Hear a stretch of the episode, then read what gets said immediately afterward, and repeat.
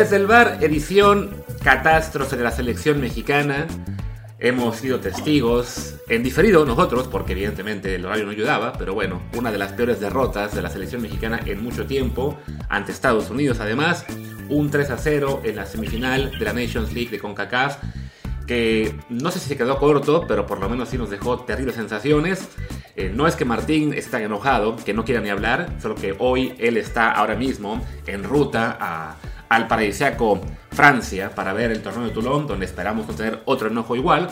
Así que va a ser un programa con un poquito de ruido de carretera. Y bueno, yo soy Luis Herrera y me acompaña también aquí está Martín del Palacio a la distancia. ¿Qué tal Luis? ¿Cómo estamos? Sí, estamos yendo a, Toulon con Kerry Ruiz, que, tengo al lado, que ahora, ahora nos saluda. Eh, y bueno, pues digo, nos hemos pasado todo este, este trayecto platicando sobre el partido, sobre el desastre de la selección. Estamos enojados, obviamente, creo que menos enojados que los aficionados que deben estar furiosos. Nosotros por lo menos, eh, pues como que ya lo esperábamos un poco, así que digo, no, no, no, en esa magnitud, esa es la realidad, pero, pero sí, no fue, no fue un, gran resultado. Si quieres, eh, presenta lo, lo, de siempre, las, la Spotify, la la la la y después que saluda que también. Así es, como siempre dice Martín, estamos en Spotify, en Apple Podcast, en muchísimas plataformas más, Amazon Music y Google Podcast y más. Así que por favor, así sean días como hoy en que estamos todos queriendo reventar todo, no sea a nosotros, a nosotros hátenos bien con un review, con un comentario, el review por supuesto de 5 estrellas, para que así más y más gente nos encuentre, incluso la gente que nos quiere reventar, eh, como vi hoy, no review, sino comentario en Twitter que pedía, no que no nos han alcanzado, gente que no entiende que una cosa es la plática de selección mexicana y otra de la Liga MX contra MLS. En selección es claramente que eh, un notorio que en este momento Estados Unidos tiene un mejor equipo que nuestro. Ahora expandimos en eso, pero bueno, déjenos el review ahí en Apple Podcast o Spotify. Y también recuerden que en Telegram estamos como desde el bar podcast para platicar ahí sí directamente con ustedes. Y bueno, como les decía, aquí está Martín y también está con nosotros Kerry Ruiz. Kerry, saluda. ¿Qué tal? ¿Cómo está todo el grandísimo auditorio desde el bar? Pues, ¿cómo están? ¿Cómo vamos a estar? eh, nada, ¿No, están felices? Yo estoy feliz porque la era de Diego Coca va a durar menos de lo esperado. no, bueno, además es, es chistoso cómo, cómo cambia nuestro propio discurso, ¿no? O sea, ayer decíamos, bueno, en realidad sí dijimos que salvo que México perdiera por goleada, Coca debería seguir porque no le estaban dando el tiempo y no sé qué. Eh, ahora, claro, perdió por goleada y entonces ya tiene sentido que se vaya. Pero además, eh, Luis, perdió por goleada contra un equipo que no tenía entrenador. O sea, le ganó tácticamente el asistente del interino, el señor de los videos. Sí, que ahora yo estaba viendo en Twitter que hay quien dice que este señor Vijay Callahan, que él era el genio táctico en realidad, que él es el bueno en términos de la táctica de Estados Unidos. Vaya. Sí, era, era el Egea de Hugo Sánchez en Estados Unidos. Eh, vaya, a fin de cuentas, sí, Creo que más que baño táctico simplemente se vio claramente la superioridad como plantel de Estados Unidos y no ayudó para nada que Diego Coca, pues entre que es el arranque de su proceso y evidentemente no, no ha trabajado aún mucho con el equipo, pero más allá de que trabajara mucho o poco, pues sí, los cuestionamientos que hay sobre él, sobre la forma en que está parando a México, el cambio a línea de tres, que ahora es casi unánime lo que veo en comentarios, que dicen, bueno, es que México no tiene por qué jugar con línea de 3, con la generación que trae ahora, con los jugadores que tiene ahora mismo. Ayer comentábamos en la previa que en general a mí no me ha gustado ver lo que pasa con ese parado de 3, porque a los extremos pues los desaparece, que no creo que hubiera hecho mucha diferencia jugar con, con el mismo esquema de siempre, pero sí, pues ayer Coca se quedó sin respuestas y a eso hay que añadirle pues decisiones como la de dejar en la banca a Santi, a Johan. Vaya, seguramente el resultado hubiera sido muy parecido, separar a México como separara y jugar a quien jugara, pero Coca ayer pues sí quedó exhibido. Sí, a ver, no sé si muy parecido, ¿no? O sea, creo que, que con un técnico, o sea, a mí me, sigue alucinando, o sea, y es algo que no entiendo y es algo que yo tenía la esperanza de que acabara con Coca, porque lo habíamos visto en el amistoso pasado, que me sigue alucinando que México sigue intentando ganarle a Estados Unidos de la misma manera que pierde siempre, ¿no? O sea, metiendo hombres al frente, dejando atrás los espacios para que te contragolpeen, o sea, el segundo gol, el, de Pulisic, es igual al del Mundial, el del Mundial de 2002. O sea, han pasado 21 años y nos meten un gol igualito, ¿no? Y Don Pulisic y Donovan, ¿no? O sea, es como, como, como si fuera el, el, una máquina del tiempo del terror, ¿no? Sí, así es. O sea, y además parecía que se había aprendido de eso por lo que vimos en el amistoso de hace unos meses, así fuera el molero y con, con otros jugadores. Pero bueno, que recordamos que había sido un partido en el cual México había sido mucho más precavido, que hasta mencionaba que por una vez parecía que México habría aprendido el manual y una vez que se puso en ventaja también dejar que Estados Unidos controlara un poco más la posesión y que sean ellos los que atacaran para México tratar de contragolpear y se olvidó todo eso y fue otra vez dejar espacios, dejar que Estados Unidos pues jugara más cómodo y de todos modos ya sea desde el 0-0 y, y en el segundo tiempo, pues la verdad es que el equipo rival era superior y fue el que tuvo ocasiones de todo tipo, ¿no? Por presión, por generación, por balón parado, por errores de la defensa mexicana, en contragolpes, o sea, de la forma que quisieran llegaron. No, ni siquiera saber bajar un balón. A ese nivel estaba jugando la selección mexicana ayer. no, bueno, lo de Antuna, lamentable. O sea, qué, qué partido de horror de, de Antuna y, fue uno de los pocos que defendimos ayer. O sea, la idea que de, ponerlo por su velocidad, porque podía competir, pero bueno, si no puedes controlar la pelota, le decía a Kerry que es como esos eh, receptores de la NFL que, quieren correr antes de recibir el balón y se les cae la bola, solo que cada vez, ¿no? O sea, cada vez que Antuna quería, quería agarrar un balón, le rebotaba y se le, se le iba, no, digo, lo de Coca mal, obviamente, pero también la actuación individual de los jugadores fue lamentable. Jorge Sánchez parecía, eh, no sé, o sea, jugador de la cuarta división de Holanda, no del Ajax. Sí, y mira que Jorge. Mira que Jorge, yo defendía ayer que fuera titular porque me parecía que la inactividad de Julián Araujo era un gran lastre. Pero sí, no. De hecho, yo primero vi el resumen del partido. Y al pobre Jorge lo dejan exhibido en las primeras cuatro jugadas. Y digo, no, pues, ya después verlo completo es para llorar aún más. Porque definitivamente anda, anda muy bajo de nivel anda presionado. Ayer regalaba tiros de esquina cada vez que la tocaba. Luego, si no me equivoco, en el gol también es él a quien le rebota el balón. O sea, es realmente una situación tristísima. En una posición en la cual presumíamos que ah, por fin tenemos ahí a jugadores este, de más calidad. Recordamos que venimos de la era Martino, en lo cual habíamos estado mucho tiempo con el Chaca Rodríguez de titular tenemos ahora a Jorge en el Ajax, Kevin que ha tenido un buen desempeño en el América, Julián Araujo en el Barcelona. Pensamos, ah, por fin esa posición está resuelta. Y al menos ayer, pues fue de lo peorcito, como ha sido costumbre. Yo creo que usaste otra vez la máquina del tiempo, pero hacia adelante, diciendo que Kevin ha tenido un buen rendimiento en el América, lo acaban de traspasar. No, no, en, la liga, en la liga, en la liga. Sí, sí, creo que quise decir Pachuca, pero sí. No, no lo viste ese performance en la sesión de fotos. Espectacular. Gran rendimiento de Kevin en su ah. presentación. Pero Sí, a ver, yo creo, sinceramente creo, creo, o sea, eh, asumo absolutamente que ellos son mejores. Y eso lo dijimos desde ayer. O sea, que ellos, ellos tenían un mejor plantel. ¿no? Ahora, no creo que la diferencia es para que nos ganen 3-0 en un partido que podría haber sido 5-0. ¿no? O sea, creo que es una mezcla entre que Coca pues está tratando de implementar un sistema que obviamente sus jugadores no entienden, una mala selección del, del titular y también una enorme cantidad de presión de la selección mexicana, ¿no? O sea, es ridículo que llevemos cuatro meses en un ciclo y todo el mundo esté cagado, ¿no? Desde el entrenador hasta los jugadores, o sea, es absurdo y tiene que ver pues con el ambiente de horror que tenemos en, la selección. Y eso, lo vamos a hablar ahora, no incluye el puto desastre que han hecho los directivos en los últimos años, que es realmente lo que nos ha llevado hasta acá. Sí. Parte de lo de la presión también es como culpa de Coca, porque sabes que es un partido bravo, sabes que tienes que ganar. Lo que debes hacer es pues, agarrarte de la gente de más experiencia, no poner una central con dos chavitos inexpertos a los que se estuvieron comiendo en cada jugada. Y luego exhibir a César Montes que tenía que ir a cubrir los errores de los otros dos y lo dejas de exhibió también. Entonces, ahí le faltó criterio, sobre todo en la selección a Copa.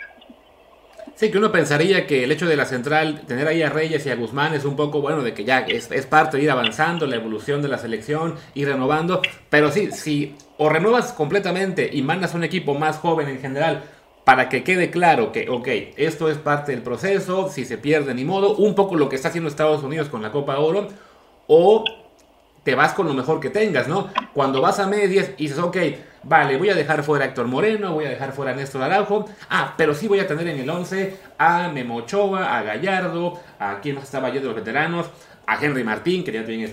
Ese no, una de dos, ¿no? O vas con todo o vas con los jóvenes, no con una mezcla que, pues sí, la, la presión sigue siendo la misma para todos y a los jóvenes les pesó también un montón.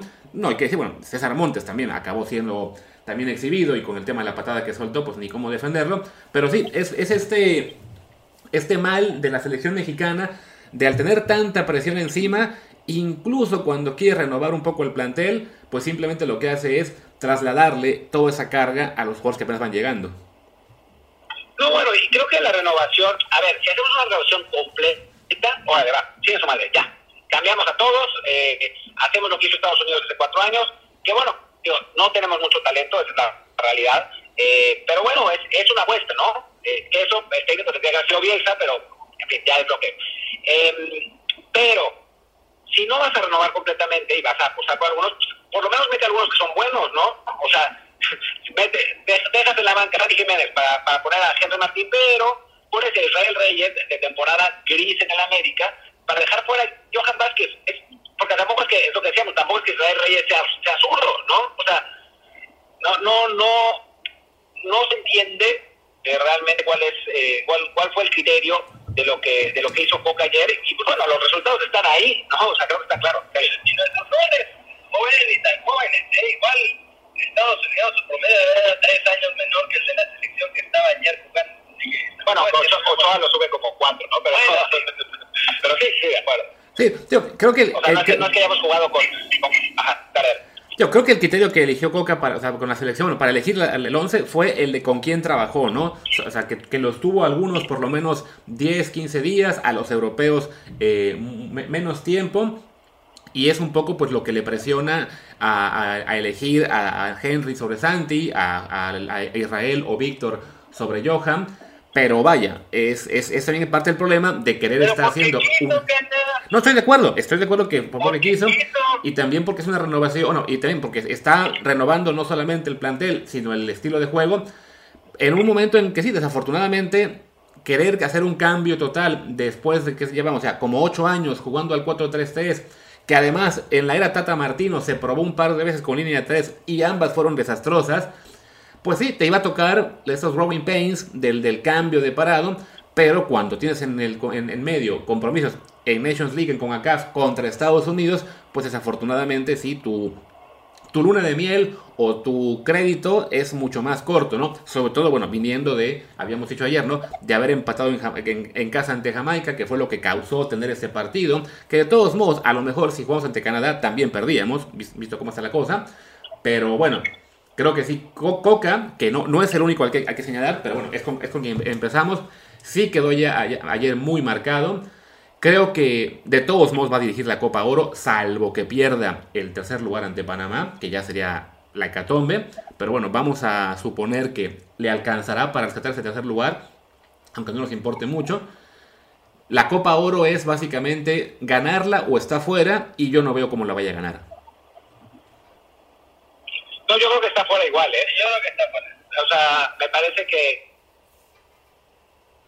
no le vaya a la Copa Oro, porque además la excusa de que Estados Unidos va a jugar con equipo B, o sea, aún, ganándola, o sea, yo creo que está fuera igual, y creo que está bien que esté fuera. O sea, me parece que en este momento lo que se necesita es un técnico que pueda sumar más que las partes que tenemos que no son muy buenas, ¿no? O sea, no, no estamos hablando de hacer un Ferrari con partes de, de pingo, un un, eh, un Rolex con partes de Casio, pero, pero sí por lo menos una, un, una cocaneta que, que, conduzca bien, ¿no? Y me parece que no, que no va por ahí. O sea, está, está claro que, que esta selección, o sea, que Coca no es el entrenador que va a poder, o sea, quizás es un buen gestión, alguien que puede gestionar bien un plantel, pero el problema es que no hay, ¿no? Entonces necesitas un Bielsa o alguien que logre sacarle provecho a una generación que, seamos absolutamente sinceros, es nuestra peor generación desde los 70, ¿no? O sea, esa es la, triste realidad. Pero bueno, pues es lo que nos tocó. Necesitamos a alguien que pueda eh, mejorarla como sea,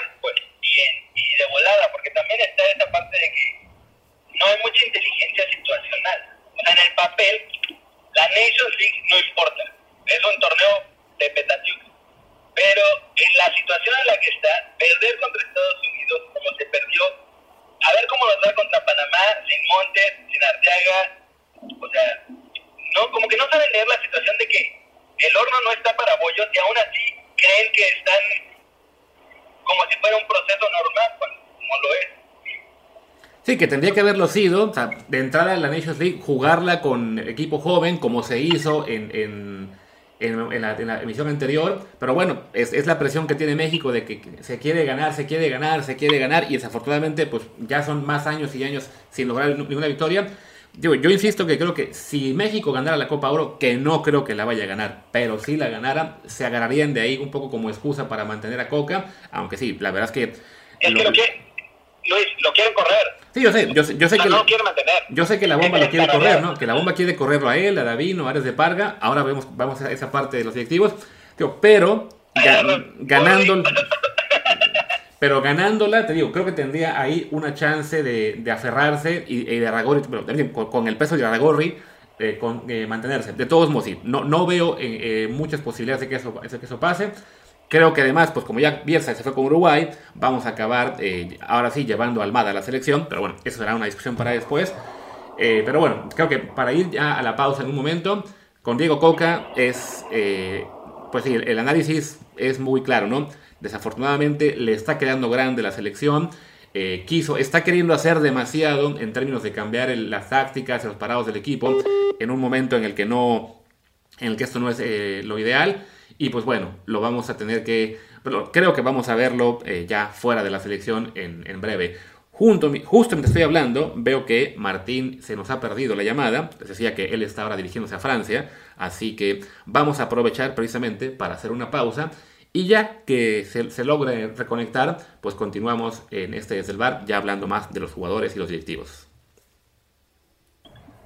Y para ustedes fueron unos segundos, para nosotros fueron horas de incertidumbre con Martín y Kerim perdidos en la, en la lejanía francesa, pero aparentemente ya lograron sobrevivir a cuestiones increíbles, así que regresamos para hablar más de esto de la selección. Ya acabamos con el tema del entrenador, creo. Mejor enfoquémonos ahora un poquito, pues, en lo que fue el desempeño de los jugadores, de los cuales, pues, casi nadie se salva.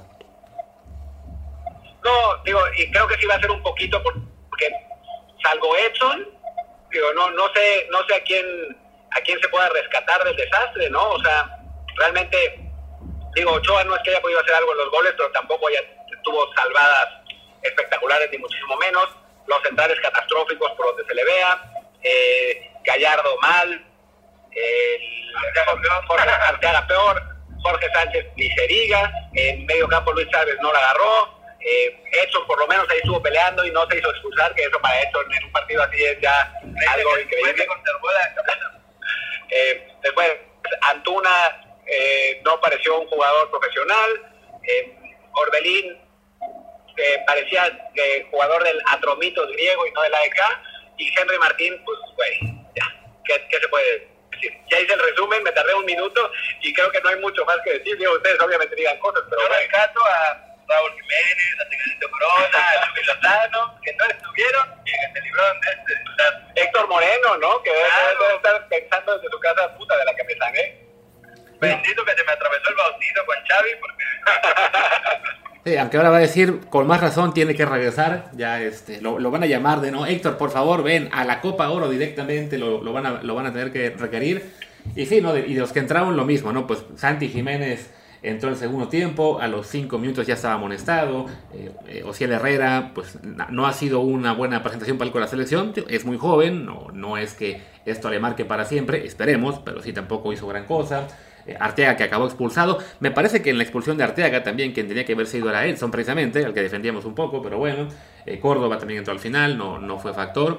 Y sí, creo que de los jugadores, pues mí un desempeño terrible, hay que decirlo que la mayoría mostró eh, no solamente un bajo nivel, sino poca personalidad, poco eh, liderazgo, no hubo realmente en este equipo, el, problema de que, ya vamos perdiendo y la desesperación, y empiezan las patadas, do, dos rojas bien merecidas, si acaso de lo poco, no rescatable, pero el, el, consuelo de tontos de que en esas dos rojas se llevaron entre las patas a dos estadounidenses que no van a jugar la final, que son McKenny y Serginho Dest. Eh, pero vaya, sí, hay que decir que fue también eh, los jugadores con, un muy mal día. Y el problema es que veo que ya gente aprovecha esto para decir, ven, hay que cambiarlos a todos, como si con eso se fuera a resolver mucho, cuando pues los que, los que no están O sea, no, no es que faltaran muchos jugadores convocados, más allá de los lesionados o quien se quedó en la banca. También hubo quien decía el tema de que ven tanto que dicen de los de Europa. Pues a ver, el equipo de enfrente tenía a 10 europeos en el 11 inicial y sobre todo a 10 europeos que la mayoría están en equipos más importantes, que llevan más tiempo allá. El problema de que tengamos mexicanos en Europa y no rindan en selección, por un lado es porque tenemos muy, muy poquitos. O sea, esa es la, clave. O sea, no, es que tengamos a 10 y con eso se alcance. Es que necesitamos a 30 para que de ahí salgan 10 buenos que, que estén en un buen momento y puedan rendir. No, bueno, y además, que, alguien se quejaba realmente de los jugadores mexicanos en Europa, pues ni jugaron. O sea, Johan Vázquez en la banca, eh, Santi Jiménez en la banca, Tecatito, Chucky lesionados, eh, Raúl Jiménez también. O sea, no, no es que hayan jugado los europeos, empezaron o sea, de los europeos empezaron Memo, eh, Montes, Jorge, Sánchez, Orbelín y Edson. Fueron cinco. O sea, cinco, cinco de once, ¿no? O sea, la, la base de, la selección era de Liga MX. Y no es que digas, uy, no, bueno, es que los europeos fueron una decepción y los de Liga MX jugaron mejor. No manches, los de Liga MX fueron horribles, ¿no? O sea, Antuna catastrófico. Los dos centrales de Liga MX pero lamentable. El Gallardo, pues no tan lamentable, pero tampoco, tampoco bien. Luis Chávez es otro jugador que el que estuvo en el Mundial. O sea, la realidad es que, que el problema no es tanto que no, no son los jugadores que están en Europa, es que pues no traemos nivel, ¿no? No, no traemos nivel y, el técnico estuvo fatal y todo estuvo mal. Sí, desafortunadamente, o sea, esto es lo que hay. Que sí hay un poquito más entre lesionados y gente que se quedó en la banca, sí, pero pues es, la camada que tenemos y desafortunadamente eh, el, hecho de que técnicos como el Tata, que por a, ratos le daba chance incluso a los de la MLS, y luego ahora también con Coca, que parece que entre más tiempo tenga trabajo con los jugadores, ah bueno, con eso voy a borrar que tengo otros en Europa que son mejores, y vaya, no, no es que estar en Europa sea garantía automática de ser mejor jugador. Ahí está el caso de Jorge Sánchez, que desafortunadamente no, no ha mejorado realmente mucho desde que se fue al Ajax queda la esperanza de que, lo haga más adelante. Pero bueno, tanto que nos reímos en el podcast de Serginho Dest porque le fue mal en el Barcelona, porque le fue mal en el Milan, porque acabó siendo no considerado. Y ayer nos puso un baile, ¿no? Porque estar allá pues, sirve a fin de cuentas, ¿no? O sea, no, va a ser automático, insisto. No es que todo europeo es por, por decreto mejor jugador que el que se queda en Liga MX pero sí te da ese potencial para crecer, sí te da esa chance de desarrollarte y por eso es tan urgente que tengamos allá a una gran cantidad de jugadores que se vayan todos los posibles, que el Pachuca deje ya ir a Luis Chávez cuando llegue una oferta, que si esto de Omar Campos que lo quiere el Lazio tiene algo de veracidad, pues que lo dejen irse, porque solo así se va a poder competir de vuelta, ¿no? Creo que eh, ya con esto sirve para ir enfocando la, la última parte del episodio, pues a lo que es el tema directivos que siguen pensando en muy corto plazo, en no, a este jugador le puedo sacar 11 millones vendiéndoselo a la América, pues lo vendo a la América, aunque haya habido, aunque lo mejor para su futuro sea que se vaya a Europa. Y claro, pues tenemos la crisis que tenemos, ¿no? Con unos directivos que el cortoplacismo se los ha comido y a corto plazo no hay soluciones mágicas para que la selección levante. No, no eso, ¿no? Me parece que es un pésimo mensaje el que se manda a ese tipo de si estás en, Europa jugando constantemente, como Johan y Santiago Jiménez, Santiago siendo goleador de este equipo, goleador de la Europa League, y de todas formas pones a jugar a un tipo de la Liga MX, el mensaje es, pues no importa si te vas a Europa o no, igual te puedes quedar en la Liga MX haciendo lo que te dé la gana, llevándote la leve, y puedes no solo llegar a la selección, sino además jugar por encima de alguien que lo está haciendo en Europa. O sea, el mensaje desde ahí, desde toda la, quien haya permitido que Coca hiciera eso, es pésimo. Porque entonces los jugadores con más razón van a decir, bueno, pues ¿para qué voy, para qué me arriesgo? Igual voy a ir a la selección y una de esas hasta soy titular. Aunque ojo que, que creo que Coca le hizo un favor a Santi al no ponerlo, ¿eh?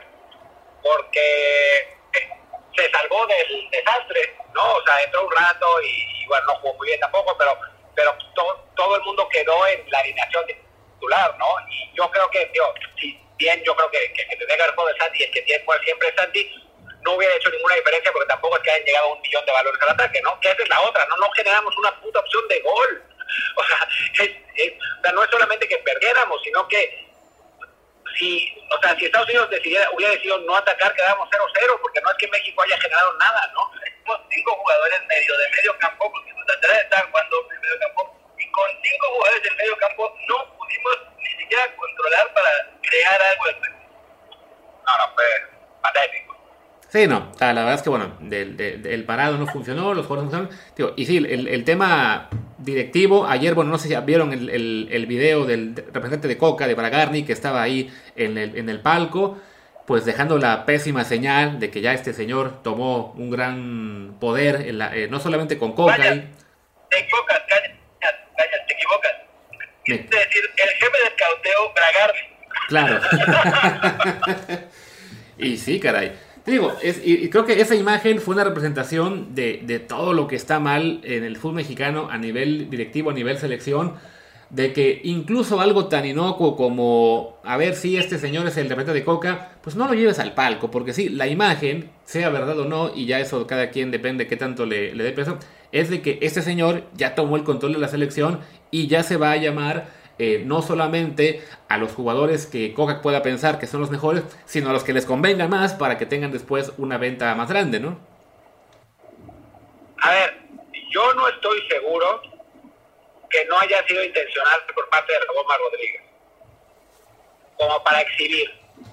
O sea, como eh, seguramente alguien le dijo, oye, Bragami puede subir, y dijo, bueno, pensando, pues ahora voy a exhibir este, a, estos cabrones porque seguro va a salir en la tele y con eso voy a tener la eh, carta más amplia para echar a todo este, este cochinero, ¿no? Que, que bueno, es que es lo que es, o sea, Hablemos un poco de la parte directiva de, otro lado, que, bueno, es, algo que, me gustaría eh, mencionar. Te voy a escribir una columna y, y, profundizar ahí, pero además vale la pena decir.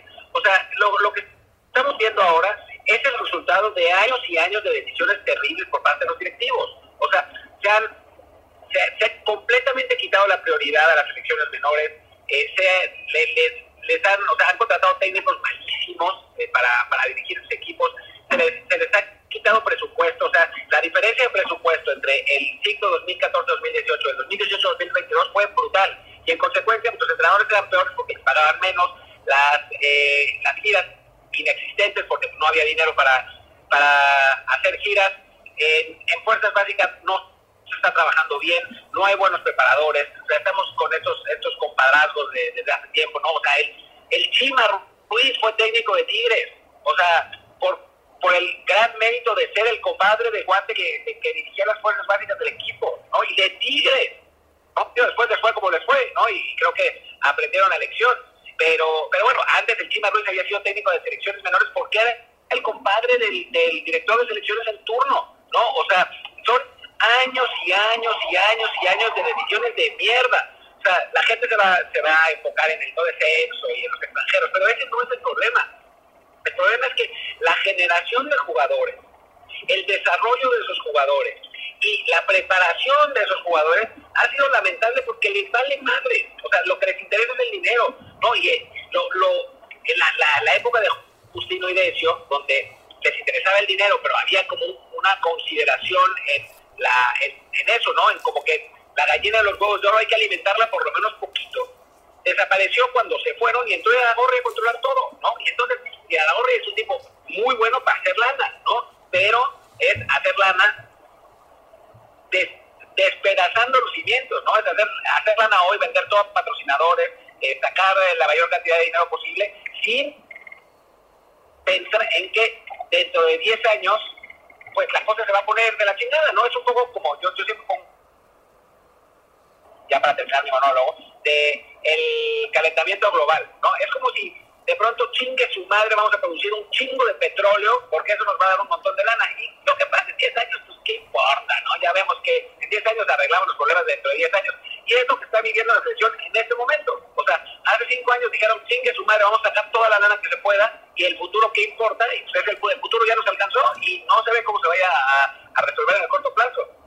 Sí, no, y que ahora que mencionas a Lagorri, pues está el ejemplo de cómo él arrancó con Santos Laguna, primero como directivo, se las arregla para que le den el, para quedarse con el equipo, eh, lo hace competitivo, entonces decide ir por el Atlas, y, eso implica que al, Santos lo convierte un poco en el, en el, proveedor de los rojinegros, primero para salvarlos, luego para ser los campeones, después va por el Sporting de Gijón, entonces ahora tiene que vender a todo lo que pueda, sea de Santos o sea de Atlas también para poder eh, sostener esa venta, o sea, es un hipotecar el futuro para dar resultados a corto plazo, sobre todo en lo económico, que sí, le vino bien en lo deportivo, sobre todo con Atlas al ser bicampeón, pero que no es sostenible y bueno, ya el, todo lo que ha sido su control en federación y de que sus, sus ideas del no descenso y cosas así, pues han, han sido un desastre.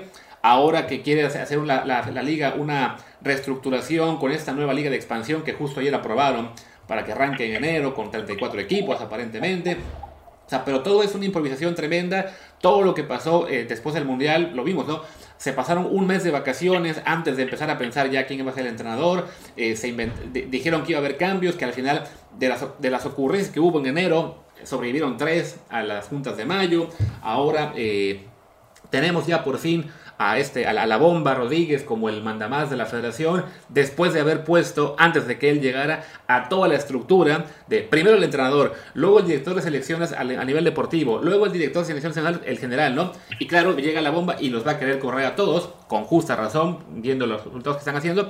Pero sí, esto es un nunca acabar de decisiones directivas terribles que uno quiere pensar que ahora que llegó este señor, la bomba Rodríguez e Iván Cisniega, se puede empezar a poner orden, pero no está para la cosa ni para hacer las ilusiones, ni tampoco para decir qué bueno que perdimos porque sí iba a cambiar. Porque se pensó en tras Qatar que eso iba a pasar y no pasó.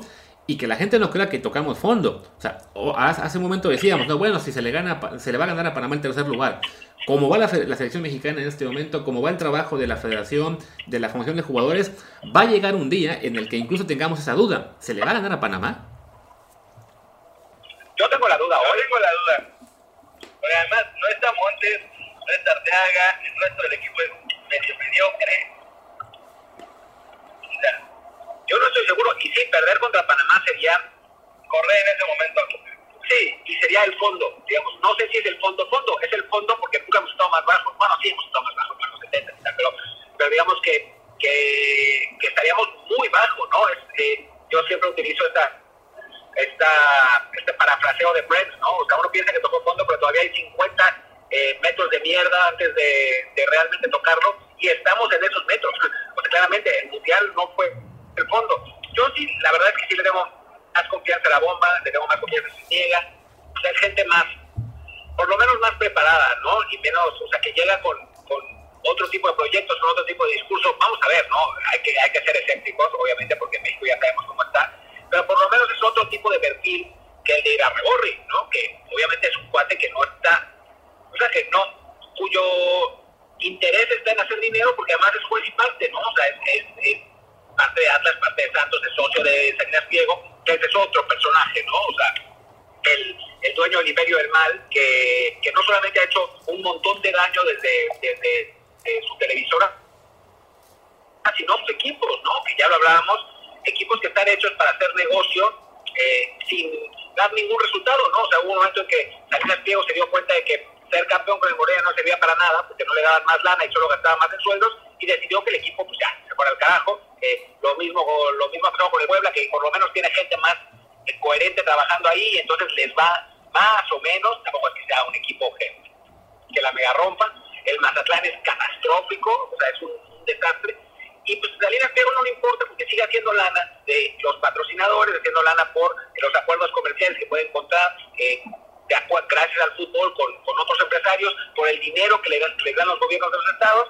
Y entonces, pues es un, un círculo absolutamente vicioso en materia deportiva porque no hay ninguna motivación para, para hacer las cosas bien, ¿no? O sea, la, la idea maravillosa y brillante es hacer un reality show para conseguir al nuevo talento del Mazatlán que va a terminar jugando en el Mazatlán de quinta división.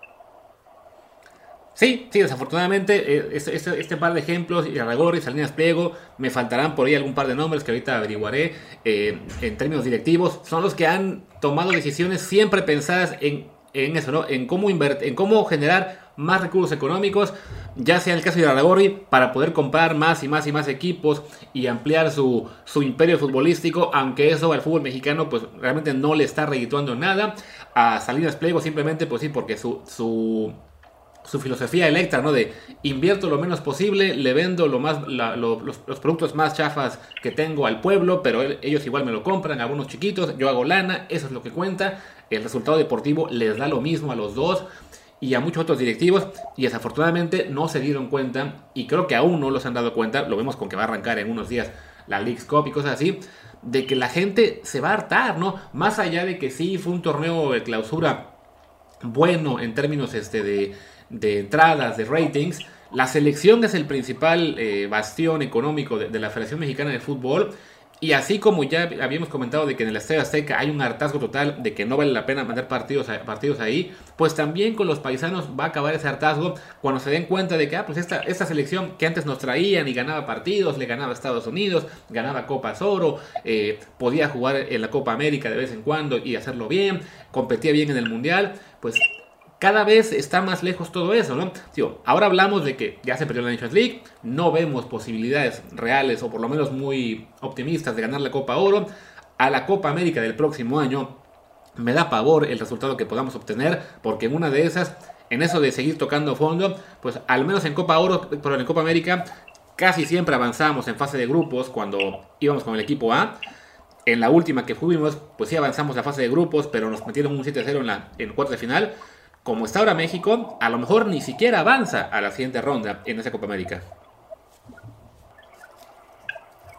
Espero que nos escuches bien porque parece que aquí hay unos problemas de señal. Pero mira, o sea, en aquel entonces perdimos con Chile 7-0. Sí. Y pensamos todos, es un accidente. O sea, no, no era algo normal y después fuimos y le ganamos a Chile otra vez. Y, en fin, hubo otros resultados y le ganamos a Alemania en el Mundial. Ahora, sinceramente, si enfrentamos a Brasil, al Brasil-Brasil, yo no los veo perdiendo menos de 3-0, ¿no? O sea, la diferencia entre eh, Vinicius, Neymar y compañía con la selección mexicana actual es brutal, ¿no? Es monumental. Sí, así es, y, lo, vimos ah, antes cuando jugábamos contra un equipo que era mejor que nosotros, por lo menos se podía competir, ¿no? Que sí, que se acababa perdiendo en el Mundial siempre en octavos de final contra Brasil, contra Argentina, contra Países Bajos, eh, o contra Alemania también que se fuera a las confederaciones y nos ganara Portugal, Alemania, el que ustedes dijeran, pero México siempre competía, aunque tuviera un, plantel menos fuerte, ¿no? Ahora, desafortunadamente, pues ya nos pasó ayer con Estados Unidos, que teniendo mejor plantel, tampoco es para que nos metiera 3 a 0 y, y nos pasa por encima. Y sí, si vamos a una Copa América en la que van a estar Argentina, Brasil, Uruguay, Colombia, Chile, Ecuador, todos equipos que van, ya sea que son mejores o que van en ascenso, le sumas a eso a Estados Unidos y Canadá que también van en ascenso, lo de México está realmente para ayudar. Y sí, hoy habrá gente, incluidos nosotros, que señalaremos a Coca, señalaremos a los jugadores, señalaremos a, sea a Arteaga, a Antuna, a Montes, a Ochoa, a quien, a quien, a quien quiera la gente señalar, pero la principal responsabilidad del desastre que está ocurriendo en la selección mexicana y en general el fútbol mexicano es de los directivos a los que habría que ponerle nombre y apellido mucho más constante, ¿no? O sea, cada vez que la selección pierde, sí, abucheen al 11 si quieren, abucheen al entrenador también, pero no se olviden de que hay un Alejandro Iraragorri, un Ricardo Salinas Piego, que son los verdaderos causantes de esto. Y bueno, eh, pues creo que para que ya, ya estamos por, por terminar, simplemente para, para, terminar y como conclusión, les, o sea, daré mi opinión y les, y les quiero preguntar la suya ¿qué tiene que hacerse hacia adelante en el corto plazo con la selección? ¿no? O sea, porque, digo, los problemas estructurales son estructurales y vamos a ver si se pueden cambiar. Yo soy muy escéptico, pero ojalá que por lo menos haya la intención. Pero necesitamos hacer algo en el corto plazo, ¿no? Porque, digo, un ridículo así en el Mundial 2026 no, digamos, no debería ser opción, ¿no? Entonces, eh, ¿qué es lo que se tiene que hacer? Yo creo, sinceramente, y me parece que hay poco tiempo para hacerlo, pero creo que habría que echar a Coca, lo antes posible, o sea, si puede ser mañana, mañana, ya está.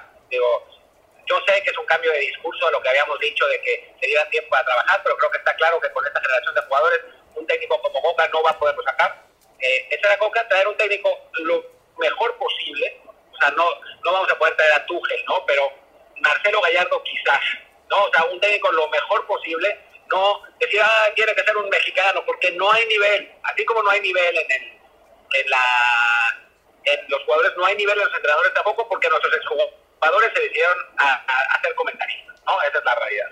Eh, entonces, buscar el mejor entrenador posible y yo creo que renovar todo. O sea, sacar un, un equipo de jóvenes que en estos dos años y medio pues juegue lo que pueda y, trate de sacar la, la mayor cantidad de, de, resultados posibles y estar listo para el, para el Mundial, ¿no? Lo que hizo Bora Milutinovic en 86, con mucho menos tiempo de preparación, obviamente, y con mucho menos giras y eso, pero, pero un equipo basado en, o sea, que el veterano sea Memo, porque no hay otro, y, y basado en, en Jiménez, en Nelson Álvarez, en César Montes, y después chavos, ¿no? O sea, que, que por lo menos eh, se rompan. No, no es cierto, que por lo menos puedan prepararse durante estos dos años y medio para tener un, una actuación razonable del Mundial, porque no esperemos más. Kerry, ¿ve tú?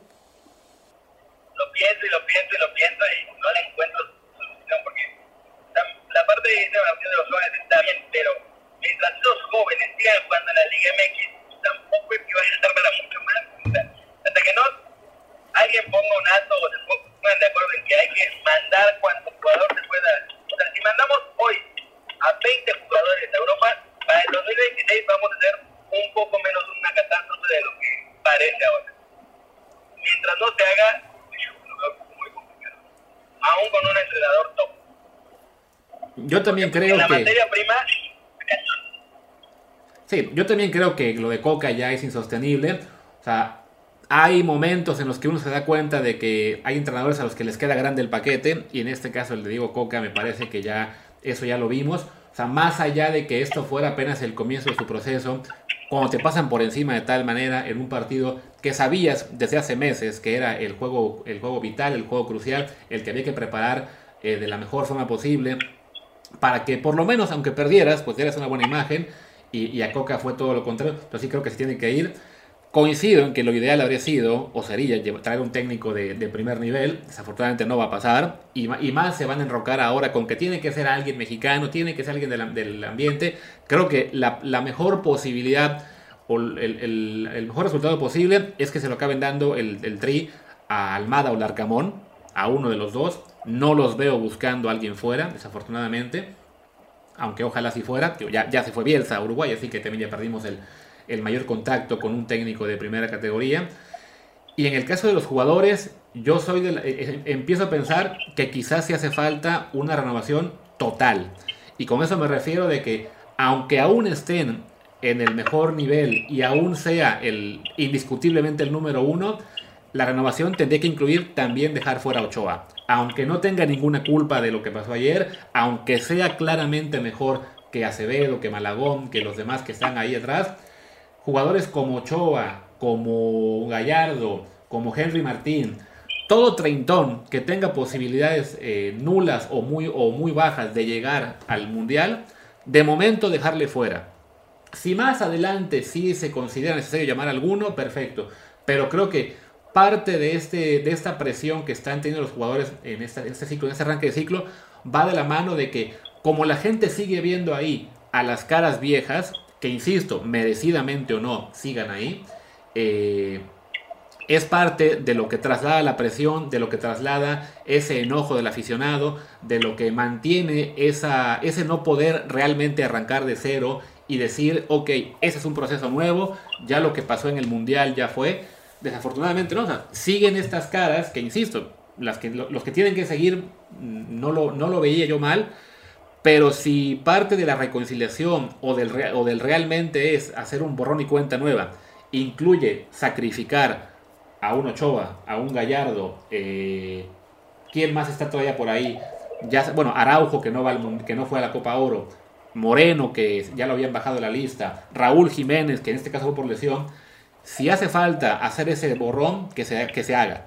Y quizá ya con un equipo más joven, más débil evidentemente, pero por lo menos ya sin el estigma en, en, ojos de muchos aficionados, de, de, buena parte de la prensa, pues que se le dé oportunidad y que empiece. Y si les va mal en la, en la Copa América y en la siguiente Nations League, ni modo. Pero que por lo menos este, haya esa voluntad de realmente intentar algo diferente. Porque sí, soy consciente de que Ochoa es mejor que Acevedo, pero hay esa presión terrible sobre él que se traslada al resto de compañeros, ¿no?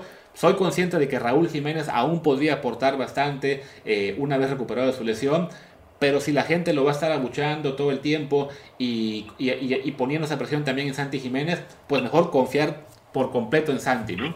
Y así con todos los demás que se me puedan ocurrir de nombres veteranos. Yo ahí difiero, porque no puede ceder ante la presión de la afición. Lo mismo si empiezan a tener dos o tres partidos, lo único que va a pasar es que en lugar de abuchear a Ochoa, van a abuchear a Acevedo. Y van a abuchear a Santi Jiménez. Y van a abuchear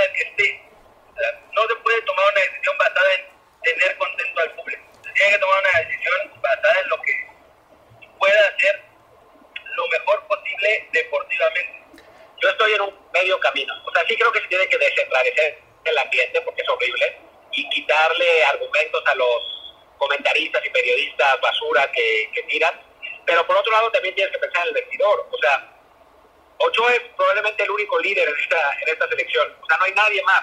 Ya se fueron todos los otros. Sí. Y neta, o sea, voy, a decir nombres random que para mí tampoco deberían seguir, pero tú le confiarías el peso del vestidor a Antuna o al Piojo Alvarado o a Sebastián Córdoba. No, pero tío, tendría que ser algo como lo que pasó con Estados Unidos en 2019, que se pillaron prácticamente a todo el equipo anterior, porque ahí sí, porque era un equipo malísimo, que ni siquiera calificó al Mundial, y de la siguiente generación, que tuvo las ventajas, por supuesto, de que se fueron a Europa la mayoría, de que eso es un mejor equipo el que vino, todo eso, pero bueno, de esa generación, de ahí surgieron los líderes, ¿no? Entonces, de la generación actual, tendrán que saltar un Edson Álvarez, un César Montes, un, que te, un, el Santi, Jiménez incluso como, como estrella en Holanda y donde se vaya después. O sea, van a tener que salir los líderes. Si no salen, pues ni modo, ya nos eh, seguiremos el, el, el viaje al vacío pero sí creo que este aferrarse a, mantener todavía a algunos jugadores que, insisto, están ahí merecidamente porque siguen siendo mejores que, la, lo, que, las alternativas, pero que desafortunadamente la inercia que, cargan todavía, tanto con la afición como con la propia presión al, estar en la cancha, como que los jugadores jóvenes no sientan aún esa responsabilidad, esa obligación de dar ellos también el paso adelante, pues quizás es eso, ¿no? Cortar el cordón umbilical y venga, un equipo realmente joven, que el veterano sea Luis Chávez y veterano entre comillas, porque con la selección apenas lleva dos años, y, a ver qué sale, porque a fin de cuentas, con lo que tenemos ahora y con la generación que no termina de, explotar, pues sabemos que no vamos a ganar la Copa Oro, que no nos va a ir en la Copa América y que vamos a llegar al Mundial eh, pues con la muy baja expectativa de lograr algo por ser locales y ni así yo cortaría antes a Luis Chávez que a Ochoa. O sea, me parece que Luis Chávez, en la forma en la que está ahora es irrelevante. O sea, no, no me parece que sea un jugador que esté aportando lo, lo suficiente a la selección, eh, realmente. Para mí sería Ochoa y puro joven, pero tampoco hay muchos jóvenes, o sea, esa es la realidad. Puro joven de 26. De 26. vamos, a ver cómo le van a su 23 contra Francia, ¿no? O sea, si, si hace otro partido como el de España, puede, puede que haya presión para que para que sean ellos. Claro, después perderán en Panamericanos y, y nos empezarán a insultar y tal. Pero, pero bueno, en fin, creo que este es un debate que podemos tener más adelante, que habrá tiempo después de... tres años, muchachos. No, y la Copa Oro puede ser catastrófica también, así que, que bueno, puede, puede ir por ahí la cosa. Así que, que bueno, pues creo que es momento de cortar. Ya no sé cuánto tiempo llevamos, pero debemos llevar bastante, ¿no?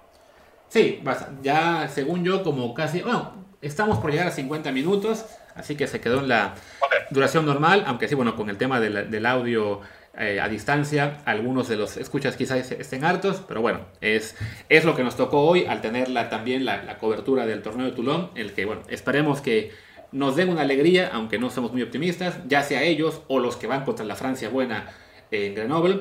Y si hay alguna alegría, pues ya platicamos de ello mañana. Si no, nos podemos esperar al lunes. Eh, ah, bueno, tenemos el domingo el Gran Premio de Canadá eh, con Checo Pérez tratando de remontar a Max Verstappen, lo cual puede ser otra excepción, me temo. Así que ahí síganos en gpfans.com para toda la cobertura. En Telegram estamos en Desde el Podcast, recuerden, ahí vamos a estar también cubriendo todo lo que está ocurriendo este fin de semana. Yo soy Luis Herrera, mi Twitter es arroba luisrha. Kerry da, tu Twitter para los que te siguen. News en todos lados. Y yo soy Martín del Palacio, mi Twitter es arroba Martín de ELP, el del podcast es desde el balcón y el, y el Telegram es desde el bar podcast, donde todo el mundo estaba muy enojado ayer, pero bueno, es lo que hay. Gracias. Chao.